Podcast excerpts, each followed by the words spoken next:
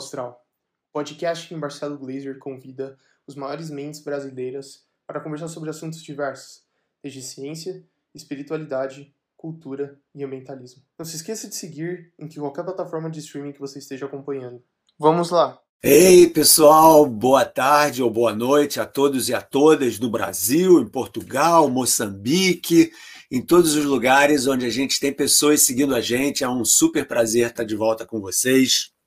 Eu hoje tenho dois convidados absolutamente sensacionais, duas pessoas muito, muito criativas. Eu diria que dos brasileiros mais criativos desse momento que a gente está vivendo e pessoas que eu admiro muito, não só pela criatividade deles, mas pela postura que ambos têm com relação ao mundo, com relação à sociedade e com relação à natureza e à sustentabilidade. Então, vai ser uma conversa assim muito inspiradora, que eu acho que vocês devem pegar o papel e fazer assim umas anotações de algumas coisas que a gente vai conversar, porque eu espero que essa inspiração fique com vocês depois da gente terminar a nossa live, ok? Bom, antes disso, eu queria pedir para vocês para não esquecerem de dar a maçã do professor Marcelo, que é o like do nosso canal, que está crescendo pra caramba, como, como vocês estão sabendo. É uma coisa muito, muito gratificante ver isso. Semana passada eu recebi uma, um e-mail de uma, de uma senhora de 75 anos, ex-exilada política, que disse que às sextas-feiras ela não perde um Física para Poetas comendo pizza virtual com os amigos. Eu achei isso assim absolutamente sensacional. Isso é o que faz a gente querer continuar esse tipo de programa para indefinidamente, né? Então, então eu fico muito feliz e mais uma vez é, inscrevam-se no canal e vamos em frente. Ok, pessoal. Um, vamos então falar um pouco dos meus grandes convidados de hoje. Primeiro, o Fred Gelli que também estou na PUC do Rio de Janeiro comigo. Na verdade, eu conheci o Fred quando nós ganhamos o prêmio de, de grande aluno, aluno alguma coisa, eu não me lembro exatamente do título que foi, talvez o Fred lembre disso, em que a gente ganhou esse prêmio no mesmo ano. Né? É, então foi ali que eu conheci ele pela primeira vez, a gente assim, já trocou várias ideias juntos e tal. Eu participei de um podcast que ele faz também, é, no que faz parte da, da empresa dele, a Tátil. Né? E o Fred é uma pessoa assim que talvez vocês conheçam, porque ele ficou bem famoso assim no, no, no, ao nível mais popular quando ele, foi ele que desenhou o símbolo da Olimpíada do Rio de Janeiro em 2016. Né? Então, tem esse conhecimento mais geral assim, mas ele é uma pessoa também incrivelmente conhecida no mundo do design e da inovação, recebeu mais de 70 prêmios nacionais e internacionais, então um cara com currículo incrível e além disso tudo, ainda tem tempo de ser professor na PUC de biomimética, que é uma disciplina que a gente vai conversar com certeza daqui a pouco. E junto ao Fred, a gente tem o Lourenço Bustani, que por acaso é primo do Fred, que é outra pessoa incrivelmente eh, criadora, assim, uma pessoa que eu conheci acidentalmente, porque nós dois participamos o que duas, três semanas atrás é, de um evento organizado pela Sebrae do Mato Grosso, né? E a gente tinha que falar sobre o futuro da sociedade, do mundo e tal. E foi assim amor à primeira vista. Eu adorei o Lourenço e ele logo, logo me convidou para fazer parte de uma coisa que ele estava organizando com a empresa dele, a Mandala, que é uma empresa de inovação consciente, com braços no mundo inteiro, em Berlim, nos Estados Unidos. É uma empresa que essencialmente explica para as outras empresas como que elas podem crescer ao mesmo tempo que elas podem ser é, empresas que têm uma, uma, uma posição positiva no mundo e não destrutiva no mundo, vamos dizer assim. Então ele vai explicar isso melhor para a gente. Então, duas pessoas realmente muito, muito bacanas, muito especiais. Eu fico super feliz de dar o alô para os dois. Hey, bem-vindos. Salve, salve. Valeu, valeu, Marcelo. Muito bom estar aqui. Uma super honra. Pois é, eu estava falando para o Fred agora que ele, o background dele ali, com aquela mata atlântica, é exatamente oposto ao meu. O meu, o meu tem esse biombo aqui com a, a grande onda né, de Kanagawa lá do, do Japão, mas atrás dessa, desse biombo tem uma janela que, se desse para ver, ia ver uma floresta cheia de neve. Completamente. Pois é. então... Não, eu, fiz, eu fiz de propósito, cara, em sua homenagem, porque eu achei que você devia estar com saudade da Mata Atlântica. Eu moro aqui na Gávea, tem, acabaram de passar tucanos aqui, assim, a gente vai estar ouvindo o barulho dos grilos. Imaginei que você, no, no, meio dessa friaca toda, pudesse estar com saudade disso. Com certeza. E eu estava falando para o Fred antes que uma das coisas, eu estou fora do Brasil há mais de 30 anos, né? Quer dizer, mais tempo fora do Brasil do que eu fiquei no Brasil. Eu saí do Brasil com 23. E as duas coisas que eu mais sinto falta, o Lourenço morou um tempão fora também. Eu não sei se aconteceu isso contigo. Bem TV, que é uma coisa que, pô, mais um Bem TV, ninguém dá a menor bola no Brasil, mas quando você deixa de ouvir o Bem TV é que você percebe que você não está mais no teu país. E o Cruzeiro do Sul também, né? O céu do norte aqui é completamente diferente do céu do sul e a gente não tem Cruzeiro do Sul, né? Então são duas coisas assim que marcam. Olha só. Lourenço, você uh, estudou na, na, na, Universidade da Pensilvânia um tempo, não é isso? É isso. Passei meus quatro anos universitários na, na cidade de Filadélfia. Você gostou de lá? Cara, gostei, gostei. Eu, eu já eu já estava nos Estados Unidos, né? Me formei numa numa escola uh, fora de Boston, então já tinha meus dois aninhos lá e aí fui para foi muito natural ir para Filadélfia de lá seguir para Nova York. Como eu sou nascido em Nova York, para mim estar tá nos Estados Unidos é, é sempre uma segunda casa. Pois é, eu então eu sempre começo os papos astrais assim com eu pedindo aos meus convidados que façam um, um resumo muito breve assim da trajetória deles, né? Então, por que que esse garoto que nasceu, vamos começar com já que a gente estava com o Lourenço aqui, vamos começar com o Lourenço, depois para o Fred. Esse garoto que nasceu em Nova York, como é que você virou CEO da Mandala, que é essa empresa super inovadora, assim, incrível? Conta um pouco dessa história rápida. Bom, eu, eu, sou, eu sou filho de diplomata, né, lado de pai e mãe, então eu nasci em Nova York porque meus pais estavam servindo na ONU é, em 1980, quando eu nasci. Então, passei quatro anos lá, depois, como é, né, essa vida nomádica de diplomata, fui pulando de país em país, é, morei no Uruguai, morei no Canadá, é, depois tive uma passagem pelo Brasil, na cidade de Brasília. É, depois fui terminar meus, meu segundo grau é, nos Estados Unidos, onde continuei para fazer faculdade. É, nesses anos universitários e nos anos logo depois da graduação, eu experimentei diferentes tipos de trabalho. É, então, trabalhei em startups de tecnologia, em, em banco de investimento, em consultoria de operações, consultoria de estratégia, escritório de advocacia, estava um pouco nessa, nessa busca. É, e aí, finalmente, eu tive, com 24 anos, uma, uma crise de identidade muito sintomática de filho diplomata, que passou a vida inteira morando fora, mas se considera brasileiro, e decidi voltar e, e estabelecer raízes aqui. E logo quando eu cheguei aqui no Brasil, percebi que o, o mercado estava é, muito sedento por é, paradigmas ou, ou, ideias ou abordagens, modelos de negócio inovadores e, e aí comecei a empreender logo cedo é, com a Mandala.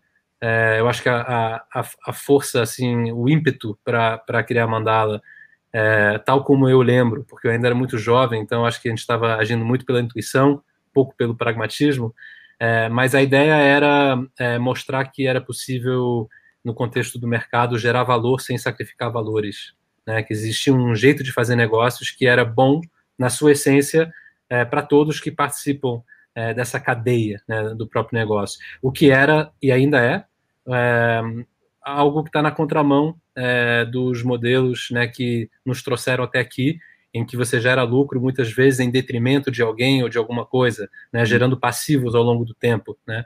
O que mudou é que esses passivos é, foram se acumulando, a conta chegou, é, a pandemia, de certa forma, é um reflexo de um modelo que não se mantém de pé, é, e agora a gente está vendo um, uma aceleração é, de novos olhares, né, de, de novos paradigmas, para qualificar um pouco melhor a forma que a gente faz negócios, é, para que ela não coloque em risco as futuras gerações.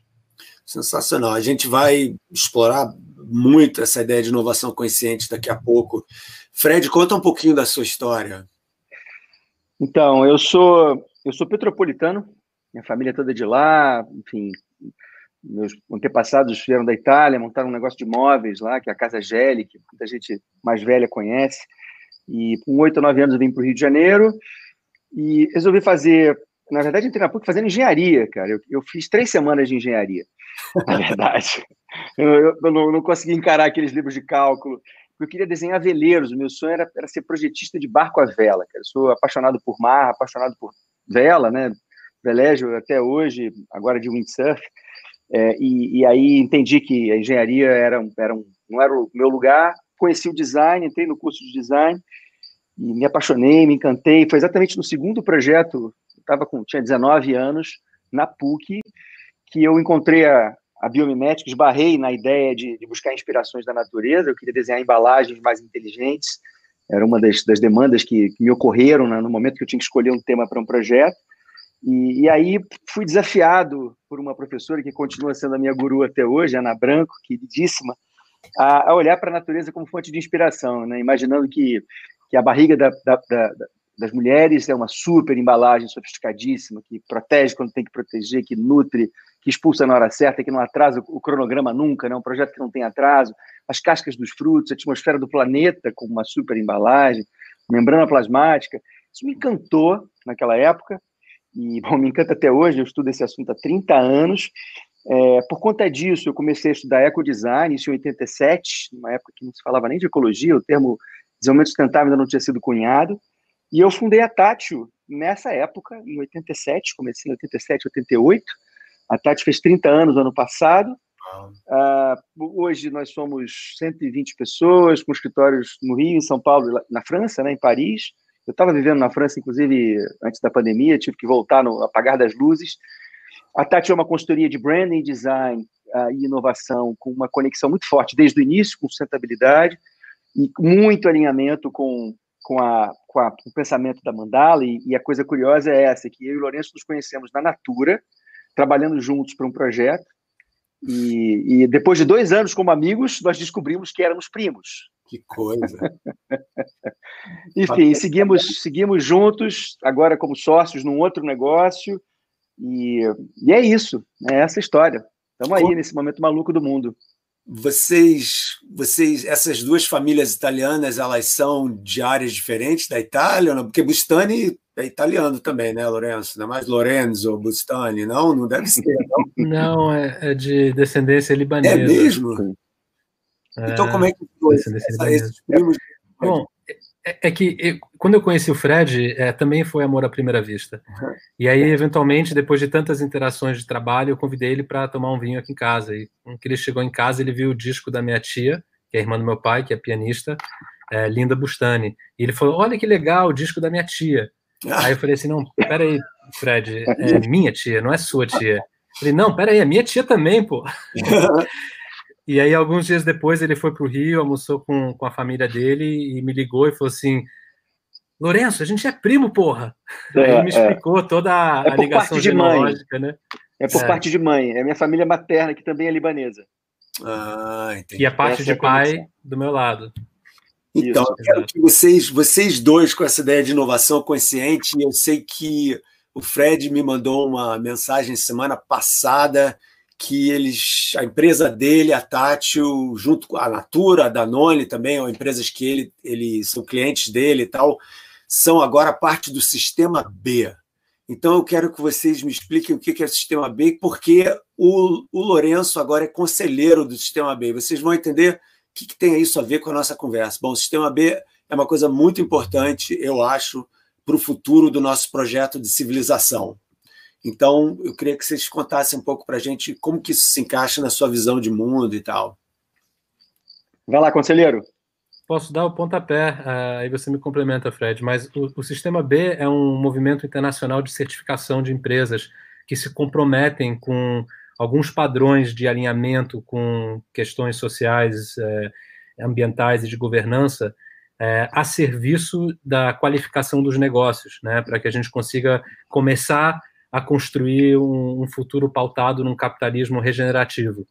É, então, qual é a importância disso? É, querendo ou não, esses momentos, esses movimentos de certificação, eles servem como propulsores né, do mercado. Eles meio que é, é, estimulam que as empresas, é, é, num primeiro momento, por um reconhecimento reputacional, é, tenham esse carimbo, mas que no processo de certificação passem a, a, a mudar muitas, enfim, um, um modus operandi talvez ultrapassado em prol é, desses novos critérios que ajudam as empresas a se reinventarem desse novo contexto. É como, quase como se fosse uma atualização das empresas para que elas estejam posicionadas para endereçar os desafios do novo século. Isso é absolutamente fundamental, né? Porque eu sempre falo aqui para a moçada do meu canal que a gente tem essa preocupação grande em o futuro da humanidade, o futuro do planeta, etc. Né? Mas existe uma, o que eu acredito seja uma pequena confusão em achar que só as empresas e os governos é que têm poder para fazer alguma coisa, né? E com vocês falando desse desse sistema de, vamos dizer assim, de certificação de uma empresa, você pode, como consumidor, você também tem a opção de interagir com as empresas que representam a sua visão de mundo. Então, quando uma empresa, sei lá, a Natura ou a Tátil, é, a Mandala deve ser também, imagino, né? não sei como é que funciona, é, tem essa certificação, significa que o consumidor, a pessoa que vai comprar um produto daquela empresa, sabe que essa empresa está reconhecendo a importância dessa visão de mundo. Isso, para mim, é absolutamente essencial, porque se o consumidor veta uma empresa, tipo, não vou mais botar gasolina no posto da Shell, porque a, a Shell não é uma empresa que tem certificação B, nem sei se é ou não é, mas estou supondo aqui que não seja. Então, quanto maior o número de pessoas que se mobilizam para não participar né, dessa compra de mercadorias dessas empresas não certificadas, mais você vai forçar como consumidor essas empresas a mudar a postura delas. Né? Em vez de ver o consumidor como alvo, ver o consumidor como parceiro. Em vez de ver a natureza como um alvo, ver a natureza como absolutamente essencial para continuação do projeto da empresa, entendeu? Então, eu acho que isso aí é super legal. Fred, você estava super empolgado com essa coisa. Conta um pouco, assim, por quê e como isso daí se alinha com a sua visão de mundo também, né? É, é exatamente o que você falou. Eu acho que é um momento novo em que você tem lideranças no mundo corporativo entendendo que opções como essa da certificação B tem outras outros compromissos importantes, mas essa esse essa direção né, de um novo capitalismo, como o Lourenço falou, regenerativo, um capitalismo consciente, um capitalismo que, que entende que o capitalismo de stakeholders, né, que você não, você não pode, um negócio não pode gerar lucro apenas para o acionista, ele tem que gerar valor né, e lucro para todo o ecossistema do qual ele faz parte. Isso é uma lógica muito óbvia que está presente na natureza, quando a gente olha para os ecossistemas, né, essa floresta que está aqui atrás, é, um, é, é, como se fosse uma grande empresa, um grande conglomerado de negócios, de empresas, onde você tem uma série de organismos que estão se relacionando com uma lógica de valor compartilhado, com, uma, com uma, um, um tipo de, de, de sentimento, né, e aí a inteligência criativa, embutida e estratégica, embutida na, na, no jeito da natureza é, criar valor, que é o fato de que todo mundo está tendo lucro, que essa, essa jaqueira enorme que está aqui atrás, ela tem um lucro específico, porque ela está capturando uma determinada quantidade de luz solar, ela está ocupando um espaço no solo, mas de alguma forma ela sabe, ela sabe que para ela continuar viva, os outros organismos em volta dela também precisam estar aqui porque existe uma interdependência absoluta. Então, é uma lógica que a gente precisa mimetizar. E a minha empolgação com a certificação D, que a gente realmente, depois de um ano e meio de muito trabalho, é, conquistou na semana passada, oficial, oficialmente, né, oficializamos a, a, nossa certificação na semana passada, ela tem muito a ver com a nossa origem, com a nossa história desde o zero, em 89, quando a gente oficialmente abriu, abriu a empresa, com crenças que eu que eu, que eu tenho como muito estruturantes no meu, na minha atuação como profissional, como professor, até como pai, né? Assim, como consumidor, apesar de eu não gostar dessa palavra consumidor, que eu acho que é uma redução da nossa razão de existir, eu prefiro imaginar que nós somos desfrutadores né, e não consumidores. É, então, isso foi muito importante. Esse citou a história do, do papel do indivíduo né, na relação com, com produtos e serviços, e ele, ele pode começar a escolher, mas tem uma outra dimensão interessante que as empresas começam a, bom, já há algum tempo, mas que está ficando muito crítico, que é a capacidade de atrair talentos para operarem. Né? A gente estava falando aqui do seu time de, de jovens talentos que estão por trás aqui do, do, do seu canal, né?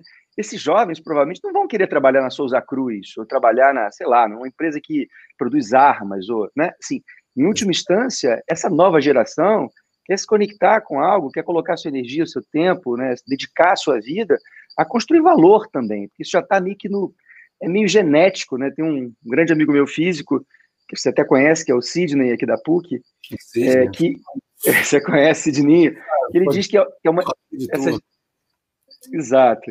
Essa geração já veio com uma mutação. Esses caras já estão querendo se conectar com empresas e com negócios e com atividades que sejam que sejam conectadas com propósito. Então, deixa de ser só uma opção sofisticada para CEOs conscientes e que tenham lá, por uma razão específica da trajetória, é, uma conexão com esses, com esses assuntos, para ser uma, uma estratégia de, de manutenção de relevância para os negócios. Isso é muito bom, porque mais empresas estão adotando e estão indo nesse caminho. Né?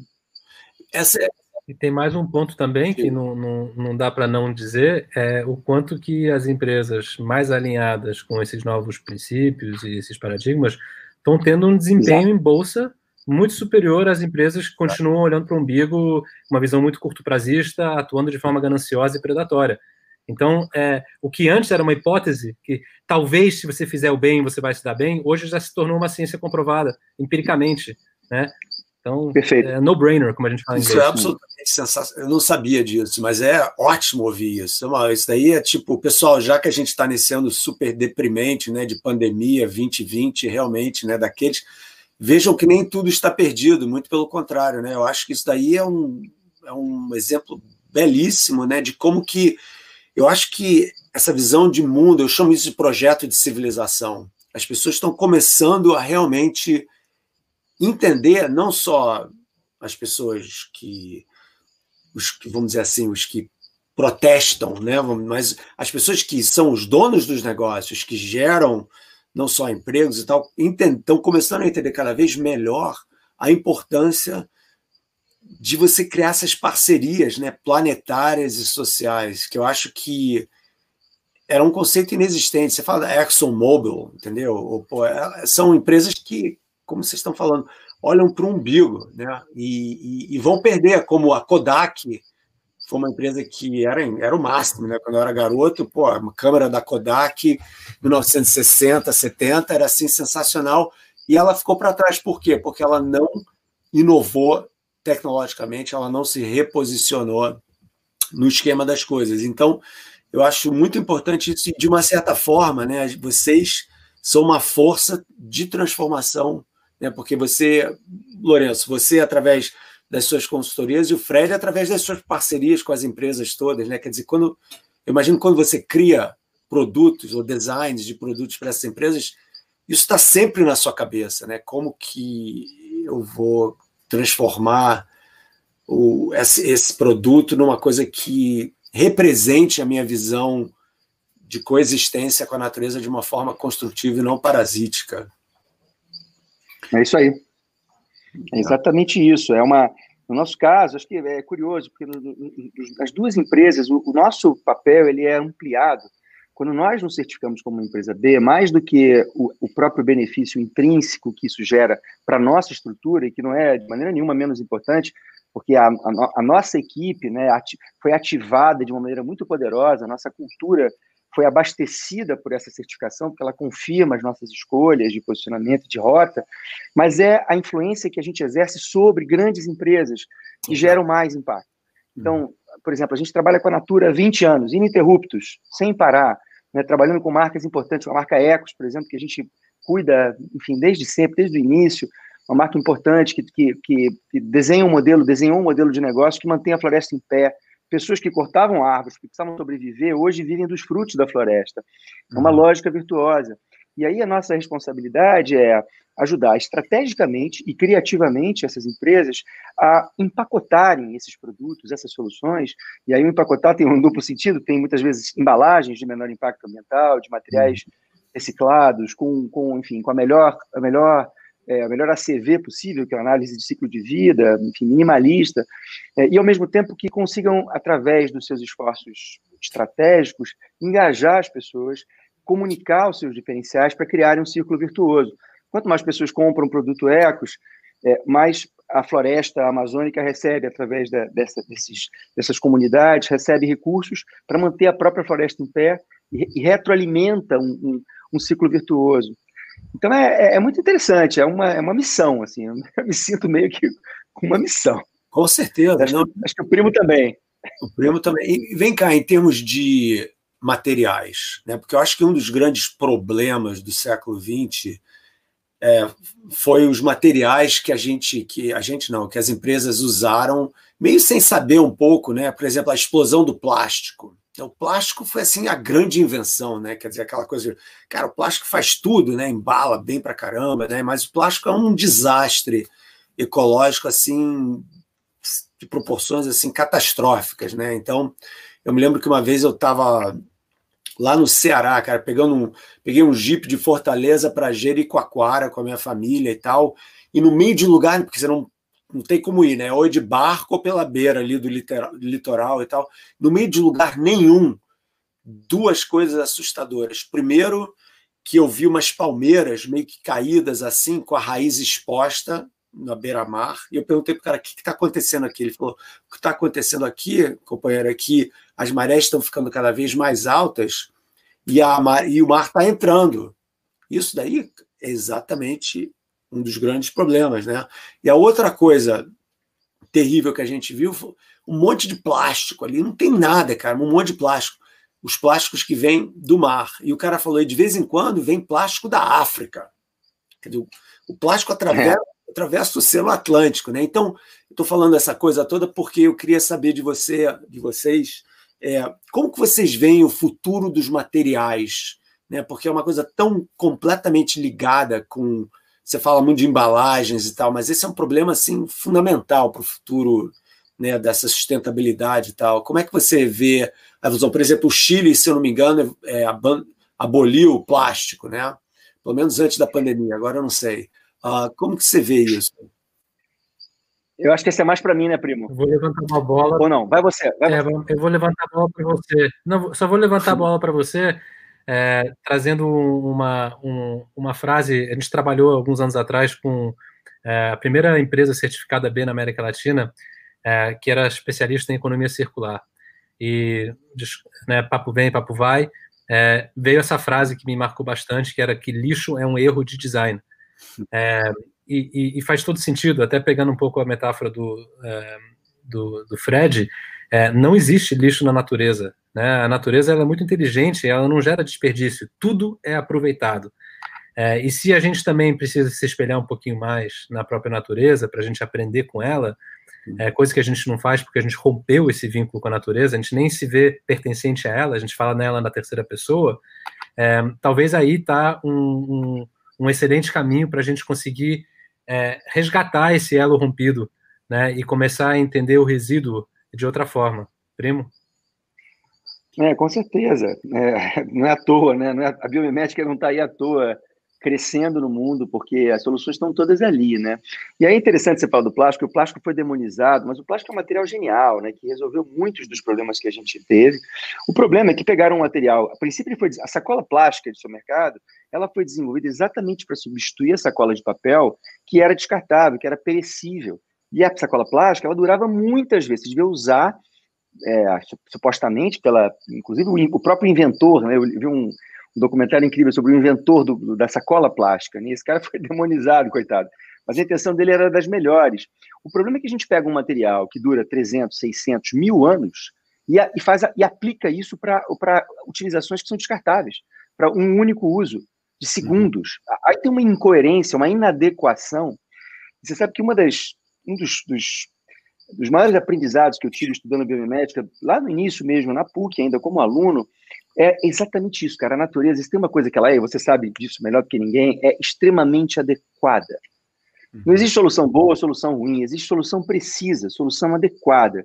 Então, se você quiser fazer um, um deck para volta da sua piscina, faça de plástico, faz esse, esse, esse, esse, esse plástico, esse, essa madeira sintética, porque aquilo vai durar 400 anos. Você não precisa ter que ficar fazendo manutenção na madeira a cada cinco anos. É uma questão de adequação. A natureza é extremamente adequada é, é, o tempo todo, né? Assim, o que o Lourenço falou é fato, né? Eu moro aqui do lado dessa floresta, que agora está escura aqui, e eu tenho um, prazer diário maravilhoso, que é eu como lá, eu abro meu mamãozinho papai, tiro as sementes e eu pego todas as sementes e jogo aqui.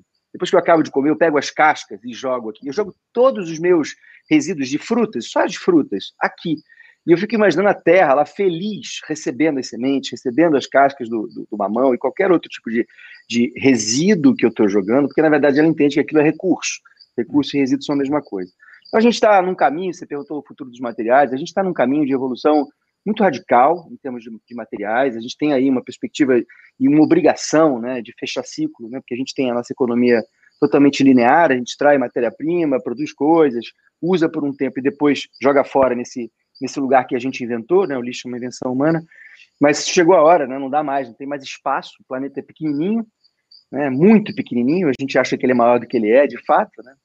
Eu, eu brinco nisso em palestras, né, que o, o raio da Terra são 13 mil quilômetros, é muito, é, é, o diâmetro da Terra são 13 mil quilômetros, é uma bolinha muito pequenininha e, e, e não tem mais espaço para jogar lixo. Então a gente está aí numa, numa cruzada, né, numa batalha para resolver esse problema. E esse é um problema de design, é um problema de engenharia, é um problema multidisciplinar, na verdade. Acho que o design e a engenharia têm papéis relevantes, mas é um problema que inclui comportamento, então tem a ver com psicologia, tem a ver com uso consciente, tem a ver com essa com essa é, irresponsabilidade que a gente acabou adotando pela nossa falta de percepção de que está tudo ligado a tudo, de que para toda ação tem uma reação, então a gente não trata, não cuida, não, não se responsabiliza pelos nossos resíduos. Mas existe um caminho aí, uma evolução grande, tanto no mundo dos polímeros quanto no mundo de outros materiais. O próprio papel está ganhando novas utilizações e ele é um material muito especial. Né? Você tem aí, sei lá, o grafeno, que, tá, que vai substituir o aço em algum momento, que você certamente conhece, é um material que gera muito menos impacto, um material mais leve. Então é isso, a gente é um bicho especial, né, cara? Por mais que a gente tenha feito esse estrago que a gente fez, a gente segue aprendendo, né? Essa é a minha esperança. E eu acho que, por exemplo, até a década de 60 tinha uma certa ingenuidade com relação à nossa, à nossa relação com o meio ambiente. Eu acho que é o que você falou, a Terra era tão grande, né? A gente achava, pô, o nosso planeta é tão grande que o que a gente está fazendo aqui não vai ter um grande efeito, né? Se bem que já em 1915, mais ou menos, um físico sueco, prêmio Nobel, já tinha dito que a industrialização ia levar ao acúmulo de CO2 na atmosfera e isso daí ia ter problemas, ia gerar problemas de dimensão global. Mas Uau. ninguém pensou muito no assunto. O cara, é, o cara já tinha meio que descoberto a ideia do efeito estufa, né? Tipo assim. Um, porque não é tão complicado assim, é uma coisa meio óbvia, entendeu? É, se você coloca gás na atmosfera, o calor que entra do Sol, que vem principalmente em ultravioleta, ele não escapa mais, porque ele é bloqueado. Então é, é um cobertor, né? Quer dizer, coisa uhum. Então, o calor é que nem quando você estaciona carro na praia, né? O calor entra e não sai. Para mim, quem entender efeito estufa, estaciona o carro na praia, cara. O calor entra vermelho e pronto, fica preso ali é, em ultravioleta, fica preso ali o infravermelho, aquele. Né? Então, mas aí, a partir da década de 60, as coisas meio que mudaram, porque começou assim, as pessoas, as pessoas, os engenheiros começaram a entender que esse impacto que a gente estava causando não era desprezível e que era realmente um risco existencial para a humanidade. Né? O que me preocupa é a inércia dos 50 anos que se passaram desde o início dessa percepção ah, e tal, né? e como está lento esse negócio. Né? Então, quando a gente falou no início aí da, da ideia das gerações jovens que têm essa sacação, entendeu? Que estão entendendo que, pô, eu não quero trabalhar para Souza Cruz, entendeu? eu quero trabalhar para a Natura, para tátil, eu quero, sabe, eu quero participar do que a Mandala está fazendo. Eu acho que eu tenho uma enorme esperança nessa, no que eles chamam de geração Z. Né? Eu acho assim, né? E fala, pô, geração Z, cara, o que, que vem depois da geração Z? Vem a grande renascença da humanidade. Então, eu, como eterno uhum. eu acho que essa a vida pós-pandemia aí vai ser meio que um, feito o que aconteceu com a Europa no século XIII e XIV. Né? Você teve a peste negra, mas que matou uma quantidade absurda de pessoas, mais de um terço da população da Europa e na Ásia também, na China também. Mas aí veio a Renascença, né? uma reinvenção da humanidade. Então eu acho assim que vocês são pessoas que estão meio que redefinindo o que, que significa ser humano no planeta nesse momento. Né? Então essa missão para mim é uma missão assim extremamente importante, porque ela realmente ela transforma a maneira como vocês falaram no início, como se faz negócio, né? Quer dizer, a ideia do valor, acho que vocês falaram uma coisa assim, como é que é? O valor virtuoso. Pô, a ideia, a ideia de você ter o valor. Isso daí, para mim, é sensacional, essa, essa expressão dos dois vezes aí. É. é a gente tá Fala num, aí, primo. A gente está num, num grande é, momento da verdade civilizatória. Né? Terceiro é, V. Terceiro, verdade. Terceiro v. Valor virtual. Verdade. Pois é, é verdade. Que acabam sendo né, os, os, os, valores do novo século, desse novo momento. É, mas por muito tempo a gente de fato não conseguiu assimilar um pouco é, toda essa questão do estrago ambiental, é, porque a nossa visão existencial era necessariamente muito obtusa, né? A gente se dava uma importância e a vida é, girava em torno é, do nosso próprio ser. Exato. Então a gente estava descolado do contexto maior no qual existimos, né? E descolados também é, dos sistemas naturais dos quais dependemos para sobreviver. É, então era uma visão muito curto prazista mesmo. É, o lucro era justificável em função do que representava o lucro, né? E, e o resto era meio que vinha, vinha com o território, né? Vinha parte do jogo. É, mas esses passivos ambientais e sociais que a gente foi acumulando ao longo do tempo, elas estavam sendo contabilizadas numa conta que a gente não enxergava, né? era uma conta oculta. Cheque é, especial, aí, cara. É um cheque especial que aí implodiu, né? Implodiu e, e gerou um trauma uma sucessão de traumas né, econômicos, ambientais, sociais, de todas as naturezas, é, e esses traumas forçaram uma brecha é, por um movimento de conscientização, que a gente aprende pela dor ou pelo amor. Né? A gente tem aprendido muito pela dor recentemente. É, e nesse momento a gente começa a perceber a nossa própria condição existencial a partir de um frame mais amplo, né, mais profundo, e, e, aí a gente começa a mudar é, as nossas, a, nossas atitudes, nossos pontos de vista, nossos condicionamentos, é, mas é a partir de um processo orgânico, desencadeado por algum trauma né, que a gente tenha vivido, num maior ou menor grau. E agora a gente está entendendo que o lucro e o propósito, na verdade, para se sustentarem ao longo do tempo, elas precisam atuar na simbiose oculta que existe entre elas. Eu só posso me dar bem a partir do momento que os outros estão se dando bem também. Não vale eu me dar bem em detrimento dos outros. Né? Então é isso que está mudando nesse momento e é muito interessante da gente ser testemunho desse processo. Você é mais do que testemunha, você é ator do processo.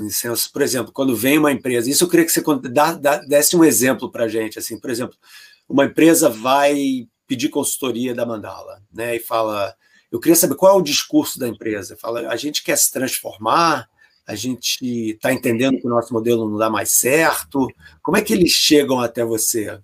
Depende, uh, depende, Marcelo, porque por trás da, da, das empresas são pessoas que têm a sua própria visão de mundo, uhum. é, seu próprio entendimento do papel que elas exercem, né, no contexto daquela empresa e o papel da empresa no contexto do mercado e do mundo. Então depende muito. Tem gente que está num processo de despertar e estão percebendo que precisam mudar um pouco a forma como os negócios são feitos é, quando há alta liderança. Tem gente que está tendo um desempenho é, de mercado é, é, ruim e finalmente se abriram para novas alternativas de como se fazer os negócios. É, tem gente que está querendo seguir uma onda, porque hoje é bonito você se comprometer com questões de ESG, é, então estão fazendo isso pelo ganho reputacional. Para mim, pouco interessa qual que é o motivo, contanto que estejam comprometidos com a agenda. Uhum. Né? E aí eu não acho que eu sou necessariamente ator desse processo, porque é, a mudança sustentável é, ela necessariamente precisa brotar dentro de cada liderança individual comprometida. Eu só posso criar as causas e condições para que esse processo de sensibilização ele se dê. É, mas né? para mas a... é água. Você é água, cara. Entendeu? Você está meio que, quer dizer, você, é, tem a ideia da inspiração, né? Eu acho assim que você fala, sim, existe um caminho viável para que a sua empresa continue bem e, mesmo assim, seja tenha uma relação, vamos dizer assim, de simbiose com o meio ambiente, com, e não só com o meio ambiente, mas com, com os desfrutadores que, né, da sua empresa Sim. também, como diz o Fred aí. Então, acho assim uma, uma coisa legal. Vocês, vocês encontram resistência disso em algumas empresas ainda? Ou é, você já tem um processo de autoseleção que quando alguém quer trabalhar com a Tati, o Fred, eles meio que já sabem qual é a tua e tal, e, e ou forçam às vezes, ou tentam forçar você a seguir uma certa linha que não se alinha muito com a sua visão de mundo? Olha, eu, eu acho que, de uma certa forma, quem nos procura já, já vem atrás do que a gente tem feito, da, do nosso histórico, que, que infelizmente ainda não é 100% alinhado com tudo que a gente acredita, assim, é, a gente acabou, é, no nosso processo de evolução e crescimento, nós somos muitos, né? Então, é um negócio que, para o nosso negócio de design, é um negócio grande. Então, a gente não consegue entregar para todos os nossos clientes na íntegra o pacote completo, full, é, de, de uh, crenças e recomendações uh, com toda a profundidade que a gente consegue para alguns. Uhum. Né? E com esses, alguns, a gente aprende muito, por exemplo, a Natura há 20 anos, agora trabalhando com a Danone globalmente, que é uma outra Bicorp, a Danone e a, e a Natura são as duas maiores Bicorps do planeta. E a gente trabalha com as duas. Então a gente aprende muito com essas duas, e muito do que a gente aprende, obviamente, a gente também troca, né? A gente compartilha com outras empresas.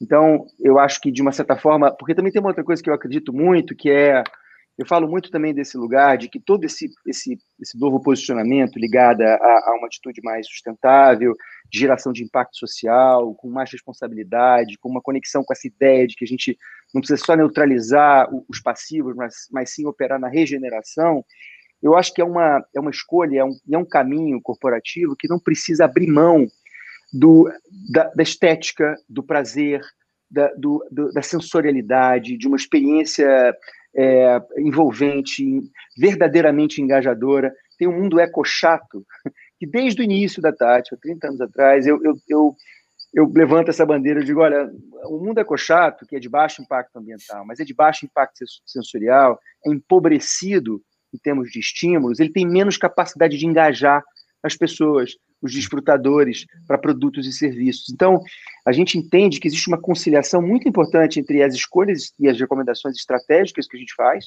que estão lá todas embasadas no, no, nessa, nesse, nessa nova lente que, que é, é, já comprovadamente uma lente virtuosa no, no, nesse novo capitalismo que está emergindo, mas a gente traz todo um layer criativo, um layer de a gente fala muito de precisão estratégica e brilho criativo. Então esse brilho criativo ele, ele, ele entrega essa é, essa. Né, não sei se você falou da marca da Olimpíada, né? Acho que é, é, um, é, um, pouco por ali, né? Tem uma coisa que tem a capacidade de envolver as pessoas, no, esse lugar simbólico. Nós somos seres simbólicos, né? Então você não pode abrir mão disso, especialmente em um momento em que você está, que nós todos estamos numa, numa virada de paradigma, onde a gente precisa realmente engajar as pessoas para que elas tenham outros comportamentos. E eu acredito que esse engajamento pode ser feito pelo prazer, pelo desejo e não pela culpa. Então, isso exige uma abordagem criativa muito especial. Então, no nosso caso, tem muitos clientes que vêm atrás desse layer, do layer criativo, do layer do brilho criativo. E aí a gente aproveita e entrega o, o, layer da, da, precisão estratégica, sabe? Dessa, dessa lente. Com certeza. Não, perfeito isso. Acho, acho sensacional isso. E, e a ideia é essa, né? Quer dizer, eu acho que é um efeito multiplicativo, né? A Mandala deve ter crescido muito, né? Vocês estão desde 2006, Lourenço, uma coisa assim, vocês estão ativos, é isso? 2006, 2006. E, curiosamente, a gente teve nosso primeiro crescimento mesmo na crise econômica de 2008, 2009. Hum. É, porque, de novo, a crise é um momento propício para se abrir novas discussões, para contemplar novos cenários, né? Quando você tem menos a perder, porque tudo já está perdido. É, e aí, curiosamente, a gente sempre teve um pouco essa essa, esse ponto de inflexão, né, em termos do nosso nossa trajetória, é, de acordo com esses momentos de é, crise existencial do, é, do planeta. Mas a gente continua sendo uma operação boutique, porque o nosso trabalho, o valor dele está na abordagem artesanal. Não é o tipo de trabalho que pode se escalar demais, é, porque o valor está nas sutilezas. Né? A gente está falando de sustentabilidade como um state of mind, é, um estado de mente. Então, não é uma coisa, não temos projetos de prateleira, não temos uma metodologia que funciona para todos os casos. É, muitas vezes a gente tem que meio que trabalhar com o que está emergindo naquele momento, com os perfis daquela sala, é, com aquele tipo de líder, naquele tipo de indústria. Então, um trabalho é, muito corpo a corpo. E por isso a gente tem um tamanho aí, somos 40 pessoas distribuídas entre cinco escritórios pelo mundo, o Brasil sendo a grande sede, é, e é um perfil bem eclético de profissionais, é, tanto do ponto de vista é, cultural, acadêmico e profissional, porque realmente a riqueza dos olhares está na diversidade. Né? Então a gente está sempre buscando trazer isso mais para a empresa. Vocês já interagiram com governos também ou só com empresas? É, como pessoa jurídica, é, nunca trabalhamos para governo. Né? Como pessoa física, já tive minhas aventuras. É, mas não, só porque seria interessante ver isso, né? Ver esse movimento, né? Um governo buscando uma nova maneira de se apresentar e se relacionar com o meio ambiente e como criar relações que são realmente construtivas, né? Com entre o governo e o meio ambiente. Por exemplo, aqui está tendo uma briga agora porque o Trump ele está tentando nos últimos dias aqui dessa casa que não é mais branca, né? Dessa casa é é, desculpa, essa casa que não tem nem mais cor, vamos dizer assim, né? Ele um, ele está querendo aprovar um monte de tubulações de gás que vem do Canadá, está querendo atravessando os Estados Unidos inteiro, está querendo aprovar é, expropriação de petróleo lá na, no Alasca, né? Então o cara está querendo tipo, eu vou embora, mas eu vou botar fogo no castelo, sabe? Uma coisa assim, absolutamente absurda. Então, mostrando um. Esse daí, para mim, é o último grito da geração que está indo embora, entendeu? Dessa geração que realmente tem essa visão antiquada de imediatista, como a gente falou aqui, de mundo, né? Então esse cara representa justamente o pior que essa visão de mundo tem a oferecer, né? E bom, vamos ver aqui, daqui a pouco essa novela termina, né, e tal. Mas é, eu acho assim que, para finalizar, eu, já que vocês falaram de crise e tal, eu queria ver um pouquinho se vocês têm alguns pensamentos para o que, que vai rolar daqui para frente, né? Porque eventualmente a gente vai sair dessa com as vacinas e tal. Uh, o que, que vocês acham que vai rolar em termos de futuro do design, de pós-pandemia, futuro da relação com empresas pós-pandemia? Como é que vocês veem se vai, assim, o futuro não muito distante, porque ninguém é profeta, né? Mas daqui para o ano que vem, daqui a dois, três, quatro anos. Bom, deixa eu começar aqui então. Eu, eu acho, a gente até estava tá, hoje fazendo uma reunião aqui do, do meu time é, sobre um, um, uma, uma, uma, mensagem que a gente quer mandar para os nossos clientes nesse final de ano e a gente quer, quer trazer nessa mensagem, acima de tudo, que a gente aprendeu com 2020 e agradecer a 2020 de alguma maneira, apesar de ser um ano complicadíssimo na história da humanidade, mas acho que é um ano de muitos, muitos aprendizados. E eu acho que alguns deles, possivelmente, eu espero, é, vieram para ficar, né? Assim, eles são muitos. Eu acho que muitos deles criam uma condição é, que, que eu acho que tem sintonia com esse futuro desejável que a gente imagina. A gente provavelmente vai viajar menos de avião para cima e para baixo. Eu pegava uma ponte aérea, por exemplo, toda semana. Não pretendo voltar de maneira nenhuma é, eu acho que isso a humanidade inteira vai mudar esse hábito, isso, isso é relevante. A gente entendeu que, que a gente pode se relacionar à distância, a tecnologia, felizmente, quer dizer, para nossa sorte, estava aí para nos suportar, né? A gente pode trocar com, com, e somar conhecimentos que estão em qualquer lugar do planeta de uma maneira fluida, de uma maneira é, quase que independente da, da, do, do estar próxima fisicamente ou não, né? Isso acho que é uma, é uma grande descoberta. Eu acho que, a, de uma certa maneira, o nosso ego e a nossa arrogância como espécie também foram abalados, né? A gente está tá recebendo esse, essa, esse, esse olé desse, dessa minúscula partícula, sei lá, 120 bilionésimos de milímetro, um número que eu não sei nem dizer qual é, você certamente sabe, mas é, e, e, e, assim, então acho que de uma certa maneira isso está ativando na gente uma, um sentimento mais um, realista da nossa condição aqui, da, da, da, nossa fragilidade, né, que com toda a tecnologia, com todo o dinheiro, com toda a mobilização que foi sem precedente na história da humanidade, né, nunca tanta inteligência esteve ao mesmo tempo concentrada numa única direção, e ainda assim a gente está apanhando lá com o número de mortos só crescendo, e ainda né, o, o checkmate está ali, a gente está ainda ameaçados sem saber direito como é que vamos sair. Vamos sair porque a gente é um, um bicho especial, uma, uma, uma espécie muito resiliente, muito flexível, que tem a capacidade de se adaptar. E, então, assim, eu tenho um sentimento, eu sou também um cara otimista, de que alguns desses aprendizados e outros, né, a valorização é, de, de, uma dimensão mais humana, né, acho que todo mundo foi tocado assim no, no seu, no seu íntimo, né, é, com as, com as distâncias das famílias, das pessoas queridas. Eu acho que isso ativou na gente um lugar menos pragmático, menos, menos é, compulsivo até. Né? E eu espero que depois que as coisas voltem ao normal, que nós não, não esqueçamos de tudo que a gente aprendeu e que a gente possa imprimir é, nesse, nesses próximos anos que virão é, uma, uma atitude diferente, uma atitude que, que, obviamente, tira partido de uma liberdade que a gente vai recuperar em alguma medida, mas sem desprezar todo esse aprendizado. Então, eu sou otimista, cara. Eu acho que as empresas aprenderam, acho, acho que muita gente aprendeu, tirando uhum. o Trump. Né? É, um caso perdido. E você, Lourenço? É, Olha, eu, eu, eu olho para essa questão por uma ótica micro e uma, ótima, uma ótica macro. É, no micro, tem todas essas questões que eu acho que são quase uh, obviedades, né? Então, vai ter um aumento de trabalho remoto, vão ter mais reuniões digitais, talvez a gente faz, vá mais para cinema em drive-thru, a gente encomende mais comida, é, a gente interaja mais virtualmente, essas coisas meio que vieram para ficar.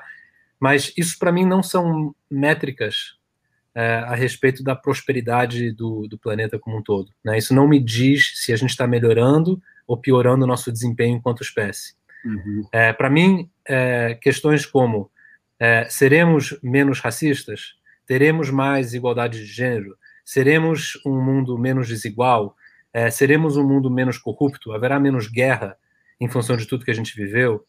É, e a verdade é que eu não sei. É, eu não sei qual é a resposta. Eu acho que o processo de conscientização de qualquer indivíduo, de qualquer comunidade, de qualquer país, de qualquer continente, depende muito do trauma é, sofrido é, dentro de um processo de aprendizado. Né? É, e nem todo mundo vivenciou essa pandemia da mesma forma. Uhum. Né? Alguns sofreram muito mais do que outros. Um, alguns foram é, forçados a encarar a realidade nua e crua de suas vidas de uma forma muito diferente. É, então, cada um viveu essa pandemia de uma forma diferente. Então, eu não sei qual vai ser o saldo coletivo dessa história.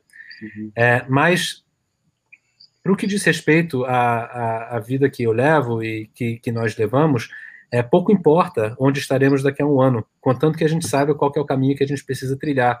E esse caminho ele está escancaradamente claro é, para todos nós. Né? E, então, o, o trabalho do dia a dia é trazer cada vez mais coerência para esse caminho, para que a gente aumente a possibilidade daquele futuro ser um futuro desejável, e não um repeteco do que a gente já viu que não funciona.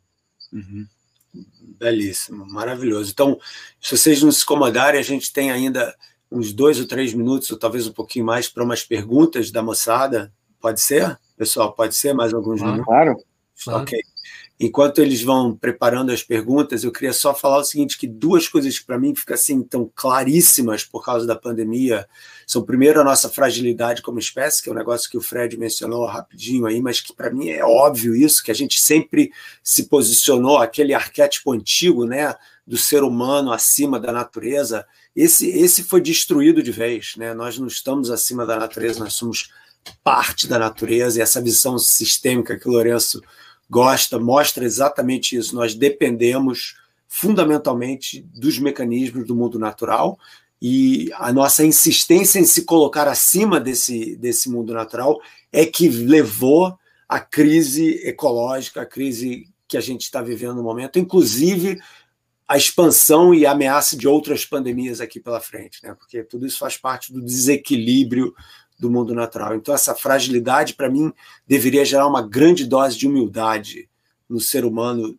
presente e futuro. A segunda coisa é a nossa codependência enquanto espécie, né? que nós todos dependemos de todo mundo. Né? Eu chamo isso de, da grande colmeia humana. Né? Na colmeia, as abelhas todas trabalham para um, um bem comum, que é a sobrevivência da colmeia. Né? E a gente está vendo, com a pandemia, você vê isso direto, que a gente depende de todos os tipos de serviços, dos fazendeiros, dos caras que é, trazem a comida que vem da fazenda para os supermercados, das pessoas que organizam as comidas nos supermercados, que estão ali na caixa, obviamente de toda a área médica, né, de tratamento e de prevenção de doenças. então, isso daí mostra que a gente tem uma colmeia humana também. E à medida que a gente percebe isso, a gente perde um pouco daquela arrogância. Esse emprego aí não é importante. Isso é besteira. Todos os empregos, todo mundo tem um papel importante a ser cumprido nesse momento na humanidade. Né? Então, isso daí valoriza o ser humano em todos os aspectos da sociedade, não só ah, aqueles de elite e tal, mas todo mundo, porque os caras de elite são completamente indefesos se ninguém come, entendeu? A gente sempre fala né, que a estabilidade social está a nove refeições de distância. Se a gente não come durante três dias, cara, a estrutura da sociedade desaba direto. Entendeu? Então, nós todos precisamos disso, porque eu e o Fred e o Lourenço, a gente pode ter uma jaca ali atrás, ou, no meu caso, maçã, mas não vai dar para sobreviver muito tempo, cara. A gente precisa, né? Então, esse, essa, essa colmeia humana, para mim, deveria valorizar a nossa relação entre nós todos, como o Lourenço mencionou, e que a gente possa realmente crescer e ir além das posições racistas, exclusivistas, da injustiça social que caracterizou tanto o século XX, mas que agora está meio que sendo exposta de uma forma que é para a gente aprender essa lição. Então, eu acho que a pandemia meio que deu uma acelerada nesse processo, mas foi esse catalisador da nossa humanidade. Espero eu. Vamos ver, né, moçada? Ok. É isso aí. Né? Uhum. Ok, turma. Então Esperamos. Então, esperamos, vamos trabalhar para isso, né? A gente, vocês são homens de ação, então trabalhar para essa transformação ocorrer, né? Aquela coisa. E aí, turma, perguntas? Olha aí, vamos lá. Eu não tô, eu tenho que botar meus óculos. Vamos lá. Pergunta: qual o impacto na Terra se os bolsões de pobreza da Ásia, África e América Latina passarem a ter um padrão de consumo como os europeus e americanos médios? Ótima pergunta, né? Porque uma das coisas mais óbvias com relação isso daí vocês podem dar uma visão mais global também com relação ao crescimento da China e da Índia. Vamos só falar da China e da Índia, né? Porque são quase 3 bilhões de pessoas, né? É que à medida em que você vai. Isso aconteceu no Brasil também, aumentando a classe média, você vai tendo necessidade de ter mais carros, mais combustível, mais geladeira, mais etc. Todos esses produtos que, de uma certa maneira, se comportam antagonicamente com o meio ambiente, né? Então tem que haver uma reavaliação de como que a gente interage com o meio ambiente, né? para que esse crescimento do poder aquisitivo dessas pessoas todas não seja um fator que vá afundar a gente cada vez mais. Então, Mas eu, eu, queria complementar isso, Marcelo, com, com uma, uma, perspectiva que é o seguinte: é um, é um desafio de design também, é um desafio criativo, porque dependendo do que a gente consuma, esse impacto é maior ou menor. Uhum. Enquanto a gente estiver usando o carro, né, enfim, movido a petróleo e né, quatro rodas, engarrafamento, é uma coisa. Quando a gente começa a desfrutar, a história do desfrute ao invés do consumo, isso muda completamente. O impacto que você gera para produzir um automóvel, ele vai ser, ele vai ser diluído por um tipo de utilização muito diferente todo mundo estiver usando isso só no período que precisar.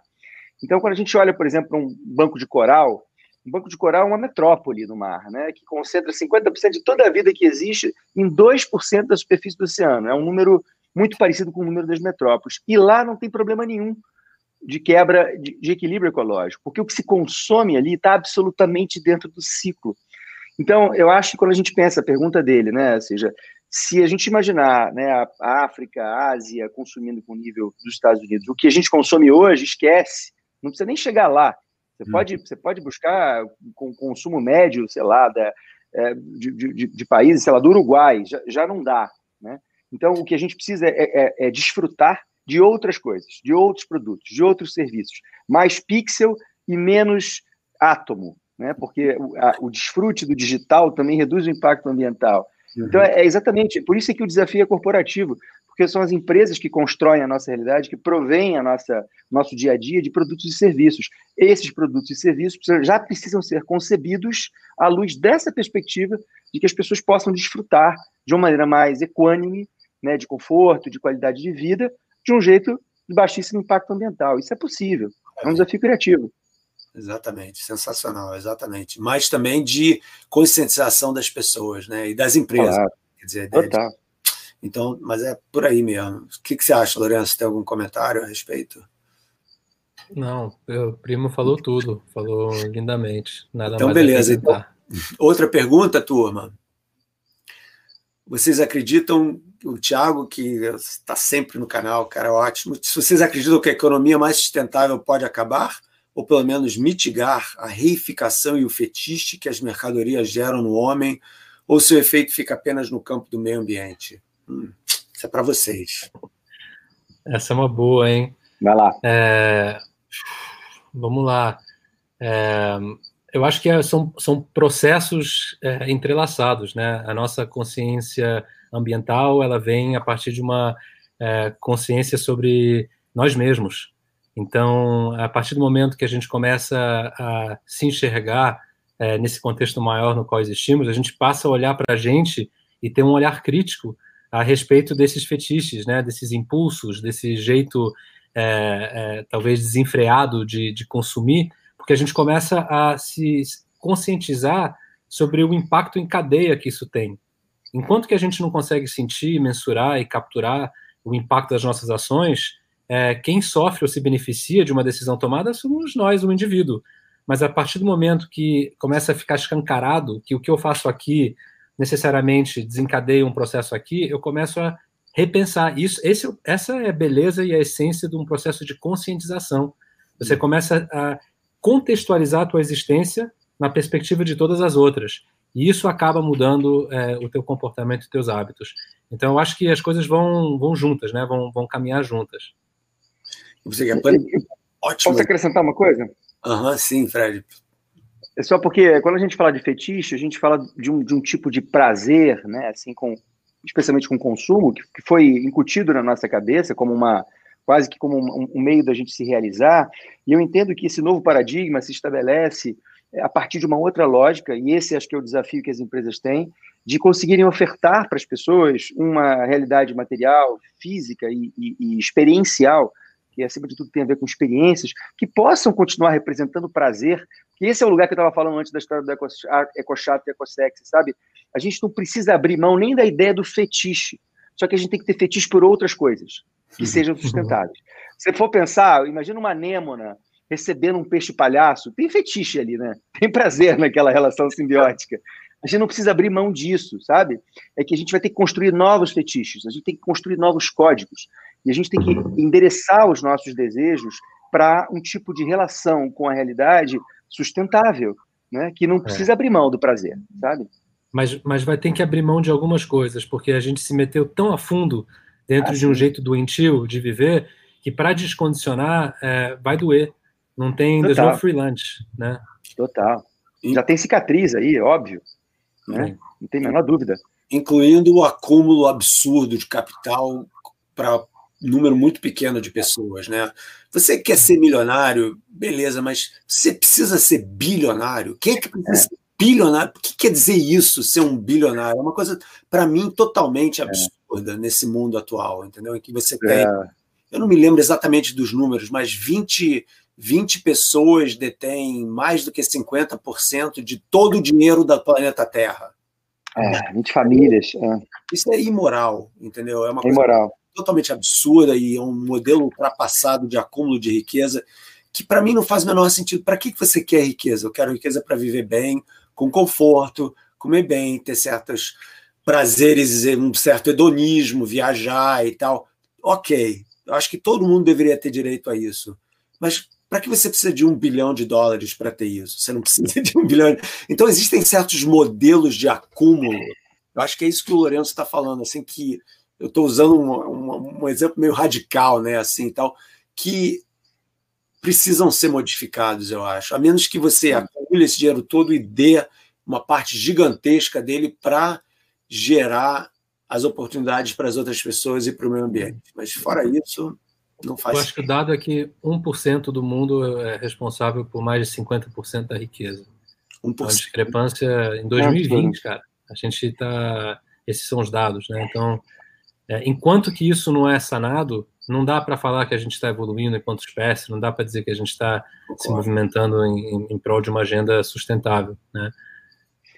Agora, Marcelo, deixa eu te fazer uma provocação aqui, cara, porque isso é uma coisa que é intrigante, né? Porque esse dado que o Lourenço acabou de dar, que você estava comentando, é um dado da natureza, né? Porque se nós somos natureza, e se nós entramos nessa, né? se nós seguimos esse caminho, se essa é uma realidade dos sapiens, que é um primata 99,6% igualzinho a um chimpanzé, como é que a natureza permitiu que isso acontecesse? Porque não tem paralelo, né? Não tem outro, outro organismo no, no, no nosso sistema planetário que tenha tido um nível de concentração tão poderoso. Acabou de posar um besouro aqui na minha, no meu computador que veio da floresta para dar a opinião dele.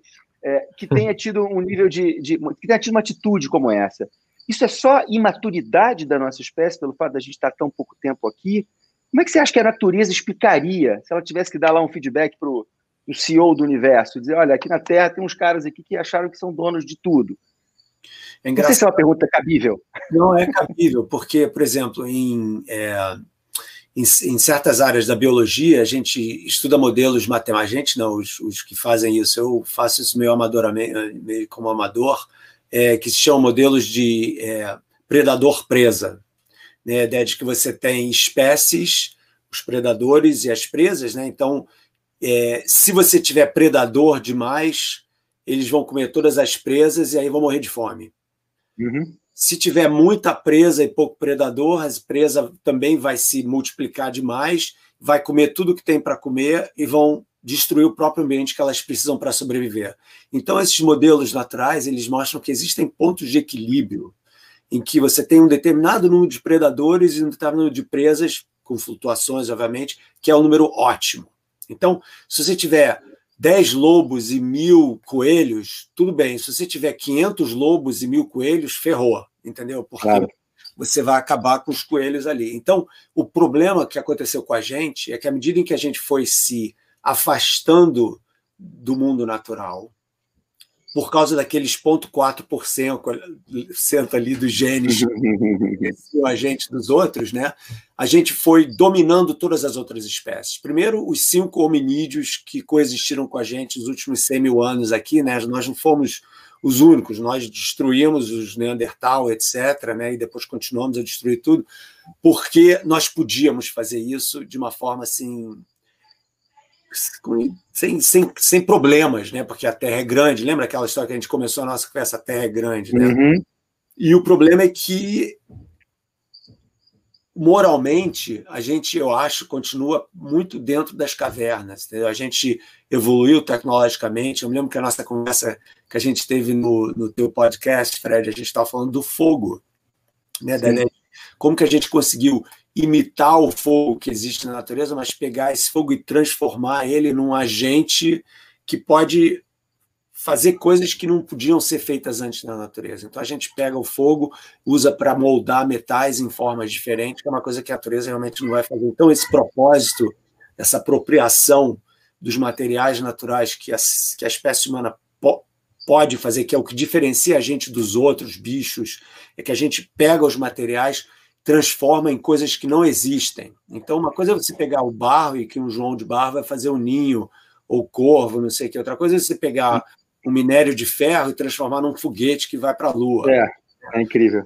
Então, eu acho que a nossa espécie meio que se separou cada vez mais da natureza de uma forma meio impune. E como o Lourenço mencionou antes, a conta agora chegou. Né? Essencialmente, agora está na hora da gente, espera aí, esse planeta é finito, né? A gente fala, é menor do que a gente acha que é, né? Esse ponto que a gente já, o Fred mencionou, mas e a gente ainda não tinha percebido isso de uma forma concreta. Então, o acúmulo, desculpe, o acúmulo de lucros de uma forma desmedida tem a ver com a nossa visão túnel com relação à nossa relação com a natureza que a gente esqueceu dela. Uhum. A gente esqueceu. Faltou predador para a gente, talvez, né? Faltou para equilibrar. Os únicos predadores Aí, nossos somos nós mesmos. É. E os, os hum. vírus agora chegando também aí como candidatos, né, de uma certa maneira, a fazer um estragozinho, ainda que é pequeno proporcionalmente, mas, mas... não é um risco existencial, né? Pelo menos é. não esses, quer dizer, a menos que uma engenharia genética aí desenhe um vírus que realmente acabe com a gente de vez, né? Que são esses filmes de ficção científica e tal. Os preda, os pior predador do Homo sapiens é o Homo sapiens, né? Quer claro. Dizer, Sim. Por isso que o é esse.